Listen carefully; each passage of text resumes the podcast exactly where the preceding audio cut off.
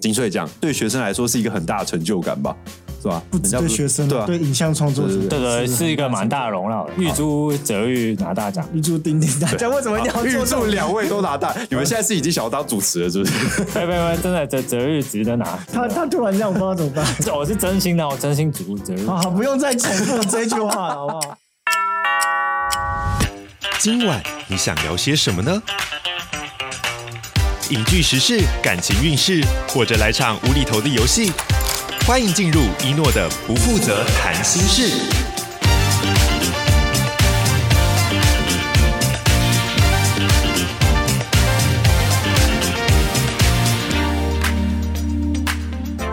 Hello，大家好，我是一诺，欢迎回到今天的不负责谈心室。啊，谈心室今天又要聊什么了呢？今天可能，我想今天的话题应该还是围绕在我们的不负责呃影剧相谈室之类的。那今天呢，要特别邀请我的两位好朋友。那两位好朋友之后他们要介绍什么呢？我们待会再来跟大家分享。好，那今天先介绍我的第一位好朋友丁丁。Hello，大家好，我是丁丁。好，我的另外一位好朋友泽玉。嗨，大家好，我泽玉。好，其实他们两位呢是我在呃福大影传系的同学。那所以既然呢我们是同系的，所以其实大家都会聊聊我们可能最近有看什么电影啊或什么之类的。两位其实现在都是呃哎都还在就学嘛，对不对？对对，同一个学校。嗯，来介绍一下你们现在在读哪里好了。嗯，我是就是北艺大电影研究所，然后我是纪录片导演。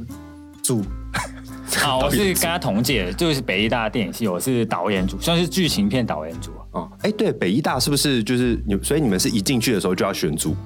我们是硕，我们这一届，他每届不太一样。我们这一届是硕二的时候选组，对。因为现在北艺大其实好像蛮多，我听我的印象中啦，蛮多就是对这方面有兴趣的人都很想要去北艺大。算是号称是华语电影的华语是不是殿堂？这么嚣张？哎，这个台湾人不不一定这样想。可是我我以前在澳门，然后干嘛？他们这样想，这样说，因为台湾电影就是在华语电影，就是八十年八九十年代台湾新电影的时候，就是在亚洲真的算算是蛮蛮厉害。哦，所以我们这边有一个澳门人背书，哎，给各位观众朋友讲一下，就我同学丁丁，他虽然有点口音，听得出来他应该不是台湾人，他是澳门人哈。然后所以他盖帮我们台湾。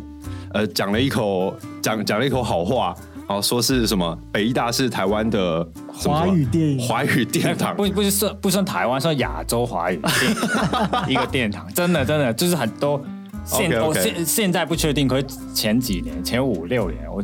我知道可能连中国都是很多人想要。好好，虽然两位现在都是 属于属于我们的还虽然还是硕班嘛，对，嗯、但其实也都已经算是影像的工作者了。那哎，既然都是做影像工作者，你们最近有没有什么想到什么推荐的好片吗，或什么之类的？不一定要是最近上映的啦，对吧？啊，最近上映的话，我真的有看到一部蛮厉害的。你看了什么？是一部马来西亚的电影，它叫《南巫》，就南方的南，瑶巫巫师的巫。对对对，那部片很厉害，就是他在讲说，我觉得有一点像算算是半自传，因为他算是其实在讲那个导演的爸爸啊的故事，然后他爸爸要是讲他爸爸怎么成为一个。一个类似是一个解巫师，解巫师是等于有人种巫术，就是种了种蛊，嗯，或者中了降头，他们他们是要怎么把它除掉？对，他真实身份就是一个这样的法师，哦、好像猎人除念师一样。然后那部片主要是讲说他他爸爸年轻，就是年就是等于说导演小时候嘛，嗯、他们那一家有他爸爸怎么样怎么做这件事。怎么样？哎，曾经中过，因为一些意外中过巫术，然后自己解吗？还是请别人帮忙解？哎哎，他老婆经历了一连串的很、啊、很悬的一个过程，哦、因为他哎，他里面讲讲说他老婆其实是因为他跟他老公就跟跟那个男主角嗯哎的成长背景有点不一样，所以其实他老婆是不相信这些神鬼的东西，嗯、比较不相信，所以他在可是他在里面又发现。他哎过程中发现他不得不相信，然后就开始慢慢去寻找不一样。就是它里面有有讲了很多，就比如说，因为中国人嘛，就中中华文化相信的东西，嗯，跟他们马来人相信的东西不太一样，嗯，所以他们他他可能一开始就是想要先寻求一些中式的解法，可是发现又不行，然后后来要真的去找，好像是什么巫师，真正的要是那一方面的东西，对对对，就是这些过程。他我我看那些访问，好像就是。那个导演是做了蛮多填掉，OK，就那个东西是很真实的。然后他，我觉得这这部片最厉害是因为他他他是我从就长大成人之后看过最恐怖的电影啊！真的假的？真的很恐怖，他很恐怖哦，很恐怖。我在电影院里面看啊，我、嗯、我看到就是看到一半，真的我不不敢看，又不敢转头，就是很怕看到东西。我第一次第一次在电影院这么害怕。呃，通常人家看到恐怖的是里面很恐怖，然后要不敢看，然后转头到另外一边。你是看了之后一定要盯着荧幕，然后不敢看旁边，怕出现其他东西。对对，因为我觉得那个东西真的，我连空气，我就我感觉到好像附近不知道会不会有一些奇怪的东西，气温下降。因为我觉得很真实。OK，他讲的东西都很真实，然后他很厉害，就是他虽然是恐怖片。可他从来没有一些类似类似那种嗯嘣那种音乐，呃，用声音吓人那种不是？他他他对，他就真的是在营营造那个气氛，气氛就是那个气氛是很，我觉得很真实，就跟我小时候 OK 好有一些类似经历的时候，他是说他小时候有内心差不多的经历，哦，对对对，就是他觉得很恐怖。我想就是看到一半呃看看大概三分之一的时候，我已经觉得啊，看他讲的东西全部是真的。OK，对，然后说我怕到不行。好好 OK，所以这是丁丁推荐你最近的好片，叫做《南屋》。对对对，那泽宇这边呢？对，我是那个前两天去那个金马奇幻影展看一部日本片，嗯，就说对超越无间两分钟，然后他反正他非常有趣，是他就是很简单的讲，他就是一个咖啡厅的店长，嗯，然后他咖啡厅里面有一台电视，然后他家就住在咖啡厅的楼上，就那种日本公寓，嗯，然后他。他楼上就住的地方有一台电视，然后他有一天就回到家里，发现他的电视在跟他讲话，啊，就是那个电视，他就是他自己，就楼下的电视，嗯，荧幕里就楼下电视就跟他说：“我是两分钟后的你。”嗯，然后然后那个人就吓到嘛，然后他他就跟说两分钟后我怎样怎样，然后讲一讲之后，他就说我去下去看看，他就说哦，不好意思，他上面 他在很紧张哎，没事，他在楼上的时候他就说哦，就是我是两分钟后的你，嗯、那。那等一下，这这到底发生什么事？你等一下下来自己跟自己说。那他就、嗯、他刚好就下去了，嗯、下去了，他就再从那个咖啡厅电视上看电视荧幕看到楼上楼上，然后他就说我是两分钟后的你。那这样不是会一直无限循环？对，就是所以就是证明了，就是楼上跟楼下电视他们就是有两分钟的时差。嗯，所以就就其他的员工跟他的朋友都发现这件事，所以他们就开始玩这个时差，因为两分钟就是有一种。你没有预测到多少未来，你也不能做做，也不能干嘛。他们就拿来做，对他们就拿来做各种实验，可能就是那我们要怎么延长这两分钟？我们要去买乐透啊，还是要怎样？就是，所以在这个过程中就很好笑，甚至有就是爱情故事的发生。这么屌，两分钟可能发生爱情？对啊，例如说他可能就喜欢我稍微小爆给他，可能就喜欢对，警告，他可能就喜欢就是。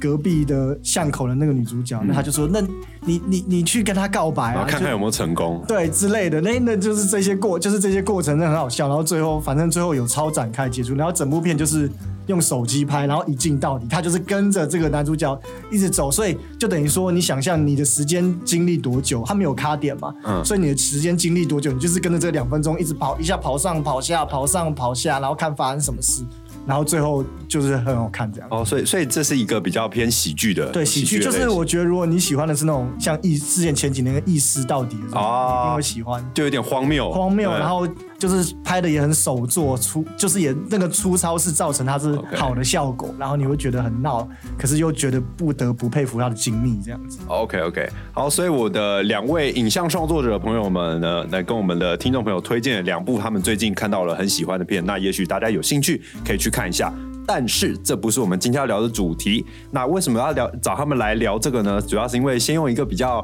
呃 peace 的话题来让大家带入认识他们。其实呢，他们两位都是在今年的第四十三届金穗奖，啊两位入围的导演啊，一位是那个呃丁丁，他是最入围最佳剧情片。的导演，学生组剧情，学生组剧情片，对，对对。然后另外一位呢是入围那个最佳学生组的纪录片，对，两位都是导演，所以所以让我自肥一下，因为两位都是我非常棒的同学，所以在这边拍拍手，OK，哦，感恩。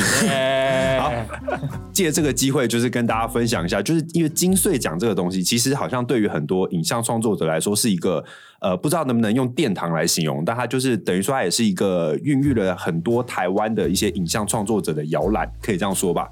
几乎我相信听众朋友你们认识的一些导演，可能或多或少都跟他们有关。也许可能曾经是参加过这个比赛出身的，又或许是他们担任过一些评审啊，或什么之类的。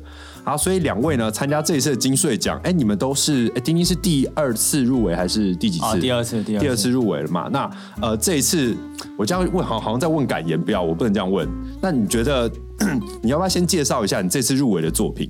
我这次入围的作品其实比较特别啊，就是因为我平常就是我是也是我第一次，就是我平常都是自己一个当导演去拍，嗯，然后这部刚好就是就是合导的作品，也是我第一次跟别人一起导的片。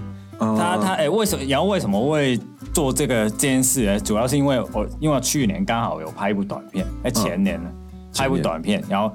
里面就其中一个演员就跟他合作之后，大家都还蛮觉得蛮投契的。嗯，然后后来他就因为他是还是大学生，然后他到大四的时候就是要拍毕制嘛。嗯，通常大学就是影视大学都要拍一个毕制，嗯，去放映。然后他他本来是本来是是一个演员，他是放呃就是演表演组的。嗯嗯。所以他希望，可是他自己写了一个剧本，希望去演自己那个剧本，所以他希望自导自演。然后可是他因为他演戏的时候，其实在现场很多时候。就是要专注在表演上嘛，嗯，所以他觉得自己 hold 不住，有点 hold 不住那个现场的状况，嗯，嗯，所以他就邀请了我跟他一起合导这个作品，哦，对对，所以就是一个蛮有趣的经验，就是因为我以前都比较是拍自己写的剧本，哦，所以就第一次拍拍别人的剧本，然后还要跟那个人还是导演。合作，对对对。啊，对啊，双导演这个概念，所以所以等于说你完全解决了他在现场就是不需要呃这边看 monitor，然后自己又要跑进去导戏这个问题，还是现场就是交完全交给你处理吗？在现场主要是我在看 mo，然后因为我我呃他也相信我可以调整他戏，所以主要就是我看 monitor，然后去画面上的东西比较多是我决定，他主要是决定画面上美术部分他比较在意，嗯、可是譬如说敬畏啊或者是一些表演的东西，就是主要是交给我去处理。嗯啊，其实刚刚讲了那么多，就是我们还没有听到你这一次入围的片名叫什么？哇，你叫我念出来很尴尬，因为我，我就是想要你念，因为我知道你的片名是英文。对，我那部片的片名叫《Walking in the Drizzle》，Drizzle，Drizzle。好，帮大家科普一下，Drizzle 是细雨吧？对对对，对，就是下着小雨的意思，所以就等于说走在细雨里的概念。对对，就是一个比较意识流，它本来就是一个比较。青春期意识流的一个故事，青青春期意识流的故事，对对，所以哎，它就是比较取一个比较，就是类似于玩文青的概念那种啊。我觉得我记得 Drizzle 那个连入围典礼的时候，墨他们都对对就，好像是墨子仪莫子仪他要宣布入围名单嘛，他讲到我我们那个片名的时候，就是说哎，Walking in in the 就卡住了，他也不会念这个字。对对对，其实我第一眼看到的时候，我也我我也我我本来也是想象说，这个是不是什么很诗意的东西？其实，在外国蛮到对对对用，但是词不常用英文的人，可能可能一开始会以为就是哦，这是一个什么样的场合或什么之类的，就没想到它是一个形容一个其实还蛮普遍的一个环境啊。对对对对。那里面的角色很多吗？还是就是那个导演一个人？哎、欸，主要主要算是有三个角色。嗯，对对，主要也、欸、那三个角色在里面也是比较，就这个故事比他们角色比较没有一个很确实的背景。嗯嗯嗯，因为那个东西比较是意识流，所以他们可能每个人代表各自代表是某一种人格或者干嘛，那个、哦、那个概念比较类似这样。所以他们不是说啊，谁谁是演一个什么什么高中生或干嘛干嘛，不是，他只是。可能某个哎、欸，因为还有另外一个演员，算是刚好合作到，就是另外一个就是星空的男主角嘛，那个林辉明。林辉明对。对对，然后他譬如说他演的角色，可能就是一个比较就比较有自信，比较哎、欸、比较躁狂一点的，嗯，类似的性格，躁狂啊，玩世激动，哎，对，类似类似这样子，那就很像他在《气魔》里面那个嘛。只是没那么夸张而已。对对对，对，所以说，譬如说，我们就是理理解角色的时候，就是主要就是说他角色个性就是长这样，了解，就不会特别说啊，你是演一个什么样的人，嗯，类似这样的概念。这个部片，哎，对啊，其实你讲到一个蛮有趣的东西，就是你们在就是创作剧本的时候啊，然后你们要 audition 一些演员，那其实你们会一开始给他投射很多你们的角色形象，还是就只是给他们一点点的资讯，让他们现场表演，然后搞不好你就觉得挑到一个他们自己表现出来的样子。这个我就真的刚好哦，前阵子刚好约了一个演员，哎，去呃喝个咖啡聊个天，刚好就聊到问这个问题，问问题。对，就是然后我就我就有跟他说，就是譬如说，其实我自己的立场，我觉得我是不喜欢 audition 的，嗯哼，因为我觉得 audition 很很那个很不尊重人，就是不尊重演员嘛。对，因为我觉得常常很多时候 audition 就是我可能是一个学生导演嘛，嗯，我也不是就什么很厉害，真的很厉害的一个什么艺术家，我干嘛？然后可能哎约了那个地方，然后可能他可能要甚至要跑过来，跑一两个小时过来。你刚刚那个问题也说到嘛，就是很多时候创作者本身对角色是有个想象，自己的想象，对，对，所以很多时候我觉得很多时候是第一眼就知道他，嗯嗯嗯，是不是有真的中，嗯嗯。然后如果譬如说如果他没中，那你跟他聊一两句就让他走，哦，也很不尊重。嗯，可是如果他。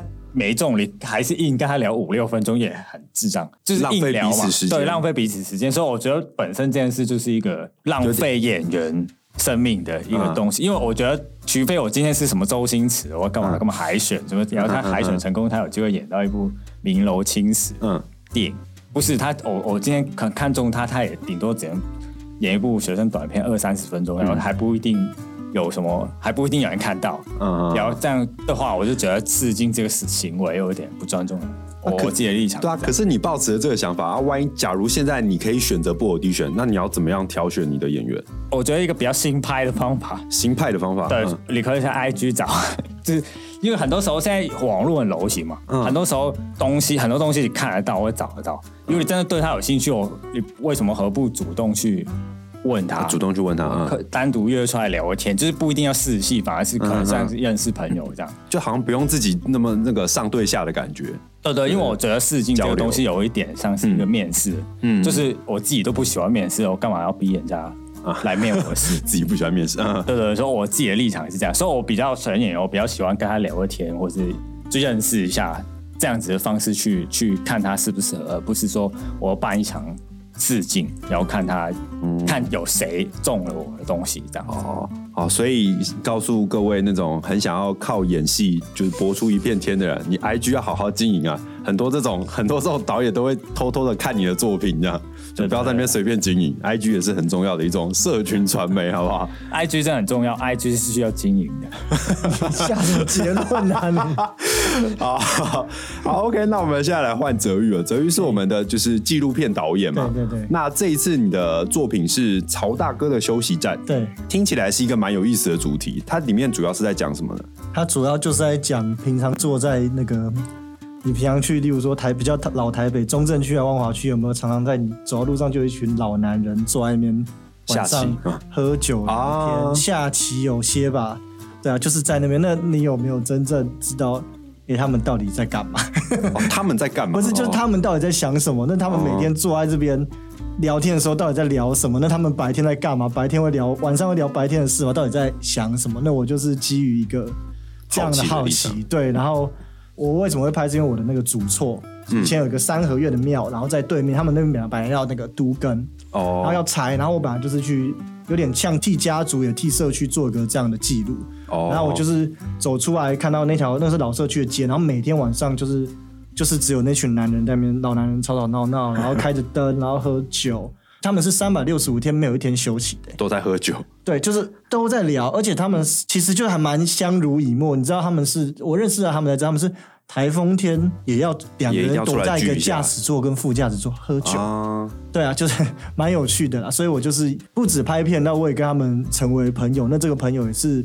不拍片不会发生的一种，我觉得忘年之交的有趣关系。嗯，这个片就是比较是他们的生活面向，然后让大家更认识他们。那我觉得这个我也会常想到我自己嘛，就是好，你有一天你退休，你不缺钱了，例如说你六十岁，你可能身体就很好，你八十岁才会有那些就是身体病痛或没办法自主生活的状况。那你这段时间你到底要干嘛？你你有你要有人生的追求吗？还是？就你还是活一天算一天，就是而且某部分他们是男生，我会说我不是太刻板印象，可是对男生，尤其他们那辈可能就很富裕哦，就是要赚钱养家，嗯、然后那当这些都你已经把你的重担加给你下一代的时候，你到底要过怎样的生活？嗯，对，这个是我蛮好奇，而且也会，其实我觉得真的很大一部分是我在想我的人生应该要怎么过。哦，所以是透过等于说透过观察这些人，然后也去思考说你以后未来人生可能会长什么样子。对啊，类似这样子。哇，你也是想的蛮远的耶。对啊，那曹大哥是里面的其中真的一员。对，曹大哥就是他，就是那个骑楼，就是我拍摄，就是一个他家门口骑楼摆的桌子，然后他把他家杂物甚至有坏掉的冰箱啊什么的堆在外面。嗯嗯嗯就是你想象，就是老社区很多那种明明就占了一半的骑楼，行人都没地方过，嗯，然后大家就是还要走到车道，然后看他们，然后有点觉得，哎、欸，你们怎么占掉行人行道，占到人家的位置？对对对对，可是老社区就是这样。讲到纪录片，我觉得，因为可能我自己啦，我相信应该有很多听众朋友可能也跟我一样，平常就算你跑电影院或者在家里看片，纪录片可能也是你会比较少接触的一环。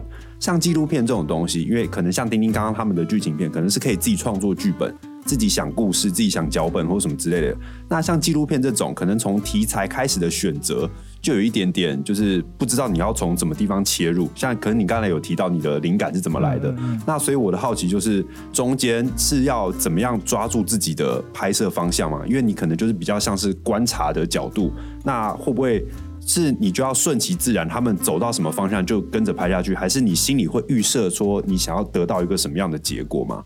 嗯，我觉得拍纪录片最好玩的地方就是你永远都是不断的边思考边体验边创作，然后我觉得这也是对，这也是一部分你剧情片很难得到的。例如说，你每天跟今天跟他们聊天，得到他们什么故事，你你你可能写下来，或者想一下，那这段故事给我什么？嗯，就是我在意什么呢？那那隔天又这样，我在意什么呢？那我到底在意他们什么呢？因为其实所有人都可以得到所有的资讯、嗯、讯息，嗯，可是你自己要内化之后，说我到底得到这些，选择这些给观众呈现后，我想给观众传达出什么东西，所以还是回归到自己吧，我觉得。嗯，那那我也就很好奇，为什么你会选择回到最原点的地方？你会选择纪录片这一组？我以前因为我们都是同学嘛，对啊，然后我大学毕业也是拍剧情片嘛，嗯，那。那个时候，一部分是好，我要拍剧情片；一部分我觉得我的人生越不够了。就是如果我还要再写剧本，就是我很像硬要找出事情要讲。我明明就没有，我们就是念个国国中、高中、大学，然后就没经历什么。就是我觉得好像不知道要说些什么故事。然后一部分是不觉得自己是有什么社会经验的人。对，然后我说另一部分就是我，我觉得我可能没有什么。领导能力就是我觉得在可能在学生制片或什么过程，你常常要就是在那个过程中告诉大家哦，你要做什么要做什么。可是有时候身为一个导演，我都很怀疑我要做什么。我例如说我说哎、欸，美术没把那片墙漆成白色，然后我心想说，嗯、其实是不是紫色比较好？那我要怎么去说服他？有时候是我自己犹豫的个性，对啊对啊对啊，然后就会觉得哇，这个事情压力有点大，所以那时候是这样想。然后纪录片就是对啊，我今天拍照。我自己要负责，我不用对谁负责。讲直接就是就有这种感觉，所以那时候就这样选择。那在过程中，也就是像我刚刚讲那些过程中理解，然后理解内化创作这个过程，让我蛮享受的。跟你的名字好像，选择与犹豫 的人生。那我呃，其实我有一个就是小小的三点水的折，我知道了，我知道了。其实我想到一个一个有趣的有趣的话题，因为我是之前可能在某个网络上有看到，就是人家说，就是虽然纪录片看起来很像都是你真的顺着事情的发生，然后去把它记录下来，可是其实也有一部分是有 say 过跟并且是演出来的，这个是真的吗？怎么讲？纪录片包含了各种形式，就像我们以前都上过纪录片课，它最简单的定义就是对真实事件的创造性处理，这是最通俗的一个定义吧？对，所以什么是真实呢？这就是纪录片很容易到另外一个哲学问题，就是什么是真实？如果如果你在我面前，我摄影机对准你，你很像演的，代表你面对镜头就是会演，那这是不是一种真实呢？哇！就是是不是对？就是这难道不是真实吗？嗯、这也是真实的，所以我会觉得真正的纪录片，它不是展现真实的方式，应该是导演怎么去诠释真实的方式。嗯嗯嗯，这这这好像太哲学。好，没关系，我们可以选择、啊。可是我也是还在理解学习，然后我也喜欢探讨这些复杂的东西。哎、欸，我突然想到一个问题，我会插嘴问泽宇一下。问啊，我就想问，那你怎么看那个游牧人生？你觉得游牧人生算是纪录片吗？我自己没什么特别的感觉，因为因为呃，就先讲个前前设嘛，游牧人生就是就是他的概念，就是他呃导演是真的去了一些游牧民族那些那些地方，而且那些演员也是真的，对对，那些除了主角主角之外的所有演员都是素人，有他甚至每个创作过程都是可能是当天去到那边，然后再访问了很多游牧民族那些真的人，然后他再去思考啊。今天想要用谁的故事，然后再去改自己的剧本，然后让主角去遇到谁，然后希望他讲出一些他对对对对对。那这个算不算是一个纪录片的一种？你觉得？是一个哲学性的思考。对，这是其实纪录片跟剧情片的讨论版，就是永远吵不完的话，或是那没有一个很具体的分。对对对，所以说我就会觉得说，因为譬如说，我呃，以我的角度，它当然就是一个剧情片嘛，因为它有一个虚构的主角，对，它串起了有一个主线串起了这部片，可以某程度它有一半内容都是素人完成的。嗯，那如果在纪录片的角度，它会不会也说，哎，其实它也算是一个纪录片类似？你要有这种方式定义，你也可以算是纪录片。可是我自己会觉得，不会把它归列在纪录片，有点像是它的，就是它比较想续情吧。哦，虽然纪录片也可以，嗯，叙情，嗯，可是它是在，它是虚拟出那个情绪吧。对，他主要是讲那个人。对，对我来说，对我来说啊。可是我觉得这一次真的就是很开放。我觉得我们就是各种也不用特别去分纪录片跟剧情片的边界边界。对，嗯，我也可能改天再拍剧情片。对啊，本来电影就是没有边界啊，所以其实影就是果然是影像创作者会讨论的话题。纪录片其实我好奇的东西真的蛮多。那最后一个比较比较有点小好奇的问题，就是你是一个以比较像是观察者的角度在拍这个东西嘛？嗯，那你大概会到什么样的地步？你会觉得说，哎，可能我大概到这边我就可以结束什么之类的吗？因为像我们的剧情片那边，应该很很容易理解，就是他可能呃剧本到什么地方结束了，那我就也许最后就是可能最后就自己改一下你的结局或更好的。可是像纪录片，你要怎么样？因为你也不知道最后可能会走到哪里。那你是怎么样觉得说，哎，那我觉得我可能拍到这边，进行到这边就是一个好的 ending。嗯，就我现在做这支片来讲，其实我还有一直在继续拍，也会把它、哦、还有继续拍，它发展成长版之类的计划。那什么时候结束？我我目前这个版本，可某部分我是自己给自己想要有一个节点，来完成一个我目前到目前为止观察的诠释啊。对，就一部分，当然它可能有一些学校的。嗯，就是 A，胶片的压力或什么，可是我觉得这些东西都不是绝对的不好，或是将就。就是拍纪录片这种东西，就有时候就很像一段关系。我说关系不一定是朋友或者是感情，就是你要怎么，例如说我完成了一个短板，你你要怎么去诠释？你要把一个东西做完，你才知道这个东西对你的感觉。就例如说，我跟一个朋友，嗯，好，我们吵完架，吵吵了架不联络了，或者是。我们就是一个细水长流状况，就我们大概知道我们是怎样的关系。可是当你是，呃，例如说这个片做一做，炒一炒，然后然后没有联络，你根本不知道我要怎么去诠释这段关系。那我觉得现在这一段目前的版本，我可能拍了两年吧。对我来说，这是一个。我这三年来对他们的诠释跟看法，那我也继续好奇跟最终拍摄他们这样。哦，当初就是决定拍这个的时候，你跟曹大哥他们是怎么交涉的啊？我真的觉得我要观察他们，我真的觉得这是一个很好的问题。就是我觉得很多人拍纪录片会遇到这个问题，那我自己的经验就是，你就是有耐心，就是、哦、就是我觉得很多人很有目的，就是哇，我觉得你好有趣，我要拍你，然后第一次去又我可以拍你吗？我觉得那个东西就是你要换位嘛，就是如果今天一个人一个人跑来说你我可以拍你吗？就是。你也会觉得你到底是谁，或者是你干嘛？啊、有什么企图？又或者另外一种说法就是我拿摄影机，它就很不自在什么？对对对。可是如果你拿十天呢？你拿二十天呢？就是你拿三十天呢？就是他有办法一直不自在嘛？哦。对啦，我觉得有些东西是要耐心。然后我不知道是不是我遇到人，至少我拍了几次的经验，就其实大家。大家展感觉到你展现的是没有要追踪他什么隐私，没有恶意，他为什么不跟你当朋友？只是有个摄影机在旁边，嗯，有什么就是有什么好排斥？他也就蛮好的。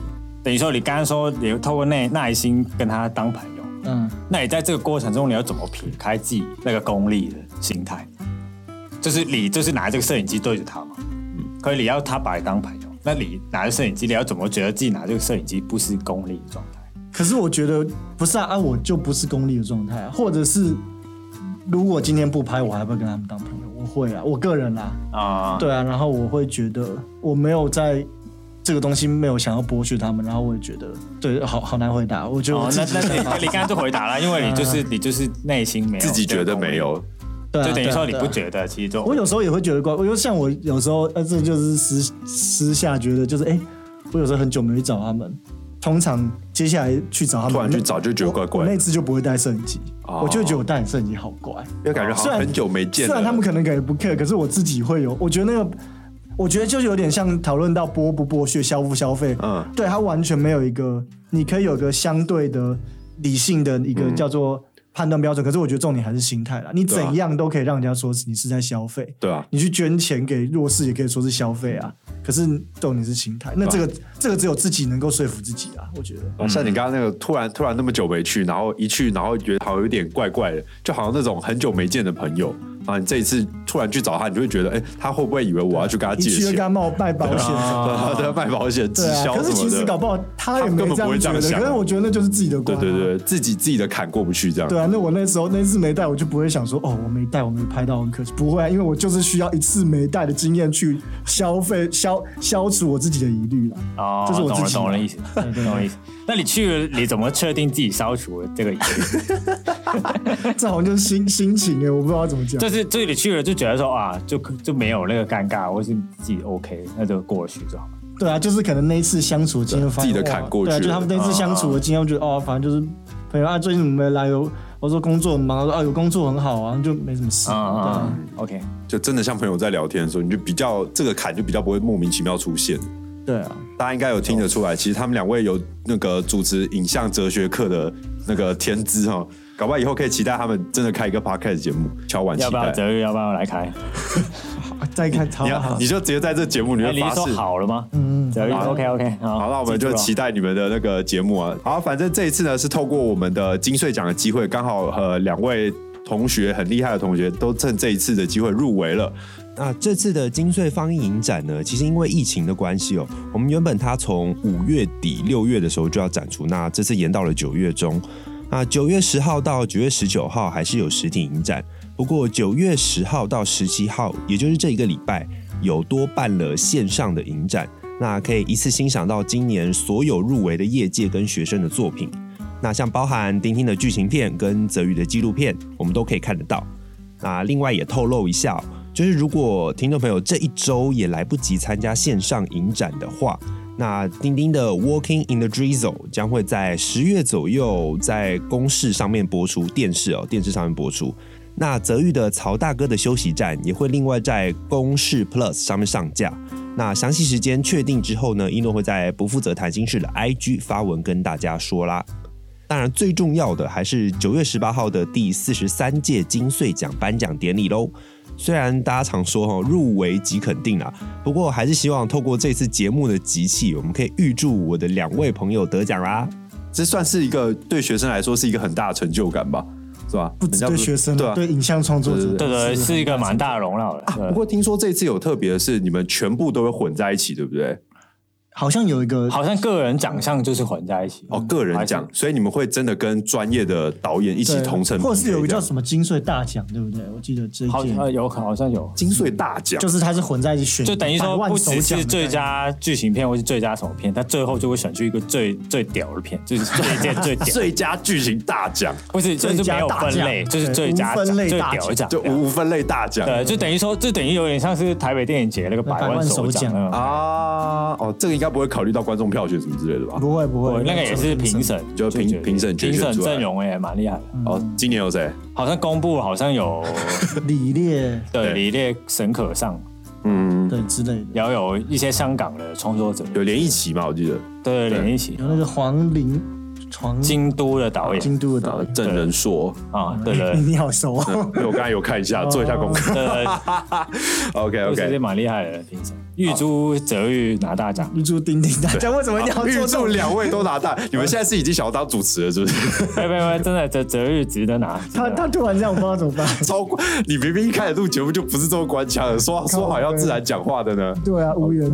好了，所以我是真心的，我真心祝泽宇。好好，不用再重复这句话了，好不好？你可以剪掉，剪掉，剪掉，咔咔咔。好，反正通过这一集，就是希望大家可以呃关注我们，就是国内的一些就是影展比赛，也可以告诉一些台湾人，就其实我们台湾一直有不断的孕育出很多优秀的影像创作者。那可以大家除了多多支持呃院线的国片之外，有一些影展也可以多多的去看，然后让台湾的就是影像创作能够。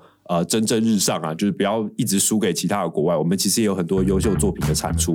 那今天的不负责谈心事呢，我们的呃不负责影剧相谈室可能就到这边，单元就先到这边喽。那我们的下一集再见，跟大家说个再见吧，拜拜，拜拜。拜拜。